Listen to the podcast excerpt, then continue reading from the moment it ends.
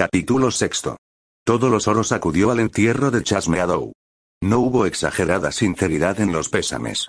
Se daba al difunto por bien muerto y se esperaba que las cosas cambiarían algo de ahora en adelante en los oros. Cristina regresó a su casa después de enterrar a su padre y apenas entró diose cuenta de que alguien había estado aprovechando en su contra el tiempo invertido en las fúnebres ceremonias. Sin ningún esfuerzo por disimularlo, alguien había registrado la casa de arriba abajo, revolviéndolo todo y llevándose seguramente muchas cosas. Todo lo que estaba en los cajones o en los armarios aparecía ahora tirado por el suelo. De entre aquella confusión, que hacía pensar en el paso de una horda asiática por la casa, surgió inesperadamente un hombre. ¿Señorita Meadow? preguntó, yendo al encuentro de la joven. ¿Quién es usted?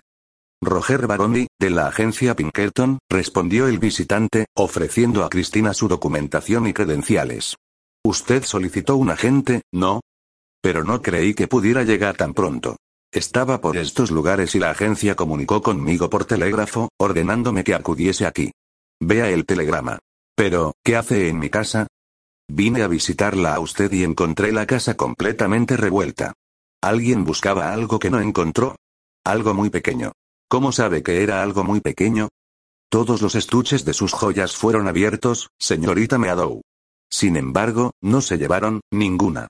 ¿Por qué ha vacilado? preguntó Cristina. Porque iba a decir que faltaba una joya. Pero la veo en su mano izquierda. Baroni siguió mirando a su alrededor, permitiendo a Cristina que lo observara atentamente. Era bajo, recio, con aspecto de policía sin uniforme.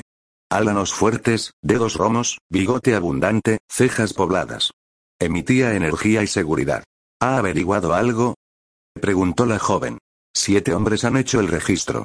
Uno de ellos fumaba tabaco mejor que los otros seis. Ahora dígame usted qué es lo que buscaban esos hombres que han despreciado joyas por valor de 25 mil dólares y otros 15 mil dólares en moneda de plata y oro. No lo sé. Mi padre temía algo pero no sabía tampoco lo que se esperaba que tuviese. Lo que me interesa, sobre todo, es averiguar la identidad del asesino de mi padre. La persona que dirigió el registro de esta casa debe de tener algo que ver con la muerte de su padre. Cuénteme todo lo que sepa acerca de lo ocurrido en los oros durante los últimos meses. Por ejemplo, durante todo el último año. Apenas sé lo que sucedió, pero, creo que el señor Loomis podrá informarle mejor que yo. Él lleva una especie de crónica de los sucesos en los oros. ¿Puede acompañarme a casa de ese señor Loomis? Pidió Baroni. Desde luego. Vamos. Cristina dirigió una inquieta mirada al desorden. No se preocupe, dijo Baroni. Si había algo interesante ya debieron de hallarlo. Y si no han podido encontrarlo después de poner patas arriba toda la casa, no lo encontrarán. Veo que han llegado sus criadas. Ellas lo arreglarán todo. Loomis estaba acompañado por Max y don César de Echagüe, que había ido a visitar al joven. No me gusta dejar mis manuscritos, dijo Loomis. Siempre temo que se me pierdan.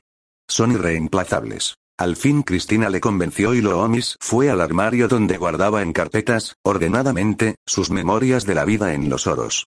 Buscó la correspondiente a los meses que interesaban a Baroni y la tendió a la gente, pidiendo. Devuélvala lo antes posible. Veré cómo está escrito, replicó Baroni. Abrió la carpeta, desatando el cordel que la sujetaba, y levantando la vista hacia Loomis, preguntó. ¿Qué significa esto? Todas las cuartillas contenidas en la carpeta estaban en blanco. Loomis las extendió, por si entre ellas estaban las otras, aunque le constaba que no podían estar, ya que la última vez que había examinado aquella carpeta solo contenía cuartillas escritas.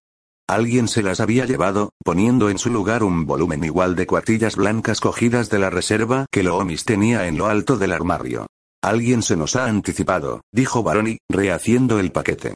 Pero tal vez el señor Loomis pueda explicarme lo que escribió en sus memorias. Ahora estoy demasiado furioso para poder explicar nada. Nunca más volveré a dejar mis escritos a nadie. Hará usted muy bien, dijo don César. ¿Es usted el señor de Echagüe, de Los Ángeles? Preguntó Baroni. Don César asintió. Le vi una vez en Los Ángeles, siguió Baroni. En la posada del rey Don Carlos. Creo que usted no se fijó mucho en mí. Probablemente no, sonrió don César. Solo me fijo en las personas que me preocupan. Usted no debió de inquietarme mucho. Usted vive dentro de la ley y yo solo busco a los que se colocan fuera de ella. Tiene usted un oficio muy peligroso. No lo crea, sonrió Baroni. Conocí a una mujer que tenía dos hijos. El mayor se le fue a la guerra y ella lo estuvo llorando por muerto durante cuatro años. Cuando recibía carta suya, lloraba pensando que si estaba vivo cuando la escribió, en cambio en el momento en que ella estaba leyendo el mensaje su pobre hijo podía estarse desangrando en medio de un campo de Maryland Virginia. Su único consuelo era que su hijo menor, aunque en edad de empuñar las armas, había preferido, sensatamente, quedarse en casa, calmando sus ansias de violencia en la caza de ardillas. Pero como a la madre le daban mucho miedo los accidentes con armas de fuego, al fin el muchacho dejó de cazar ardillas con escopeta y se dedicó a coleccionar mariposas. Un día, persiguiendo a una muy bonita, tropezó con una raíz, cayó de bruces en medio de un charco de agua de lluvia de unos 15 centímetros de profundidad por un metro de anchura máxima. Al caer pegó con la cabeza en otra raíz y quedó sin sentido. Nada habría pasado de caer en otro sitio, pero con la boca y la nariz dentro del charco, el cazador de mariposas se ahogó. En cambio, su hermano volvió de la guerra sin un rasguño. Esto justificaría la idea de que la caza de la mariposa es una ocupación mucho más llena de peligros que el ir a la guerra. Probablemente el que fue a la guerra estaba más capacitado para ello que su hermano para cazar mariposas, sonrió don César. Probablemente, asintió Baroni. Y como nada tengo que hacer aquí, iré a dar unas vueltas por los oros en busca de informes acerca de la pista que me interesa encontrar. La iré teniendo al corriente de cuanto suceda y averigüe, señorita Meadow. Mirando a Max, pidió luego. ¿Puede acompañarme? Me gustaría conocer todos los detalles que concurrieron en la muerte del señor Meadow. Un momento, pidió Cristina. ¿Por qué le debía a mi padre diez mil dólares? A mí no me debía nada, dijo Max. Sin embargo, se los pagó, dijo Baroni. Usted los aceptó, ¿verdad?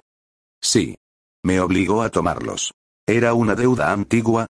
Preguntó Baroni. Prefiero no hablar de ello. Tendrá que hablar de ello y justificar su venida a los oros. Vino a explotar unas tierras mías, dijo don César. Por cierto que luego recibí informes confidenciales acerca de ciertos yacimientos y vine a mejorar el sistema de explotación. Creo que sería mejor que la señorita Meadow se marchase, dijo Loomis. El señor Lawson puede sentir reparos de hablar de ciertos asuntos delante de ella. Eso es tanto como decir que mi padre cometió actos indignos, dijo Cristina. Todos los cometemos, observó don César. Sobre el señor Lawson pesa una sospecha de asesinato. Nunca lo he creído, dijo Cristina. Sin embargo, de no ser por la declaración de la señorita Murray, Max Lawson ya estaría ahorcado. Las pruebas reunidas contra él eran abrumadoras. No obstante, jamás he creído que el señor Lawson fuese culpable, dijo Cristina. Sin embargo, me marcharé para que puedan hablar sin traba. Media hora después de haberse marchado Cristina, Max había relatado a Barón y todo lo que sabía acerca de Chasmeadow. El agente se despidió, por el momento, y salió de la casa de Loomis. Se encaminó directamente a la muchacha de la barba verde pidió un whisky. Al forno se lo sirvió, comentando. Nunca habían llegado tantos forasteros a los oros. ¿Cuántos han llegado? preguntó Baroni. Bastantes. Habla claro, Luis, ordenó el agente. Por estos mundos, y yo sé dónde precisamente, anda alguien deseando hallar la oportunidad de pegarte dos o tres tiros. No es probable que se le ocurra venir a los oros. Pero si alguien le dijese quién está aquí no me extrañaría que montase en el mejor caballo y acudiera a quemar un poco de pólvora ante ti. Te preguntaba cuántos forasteros han llegado a los oros en los últimos días. ¿Cuántos? Diez o doce, respondió, mortalmente pálido, al forno.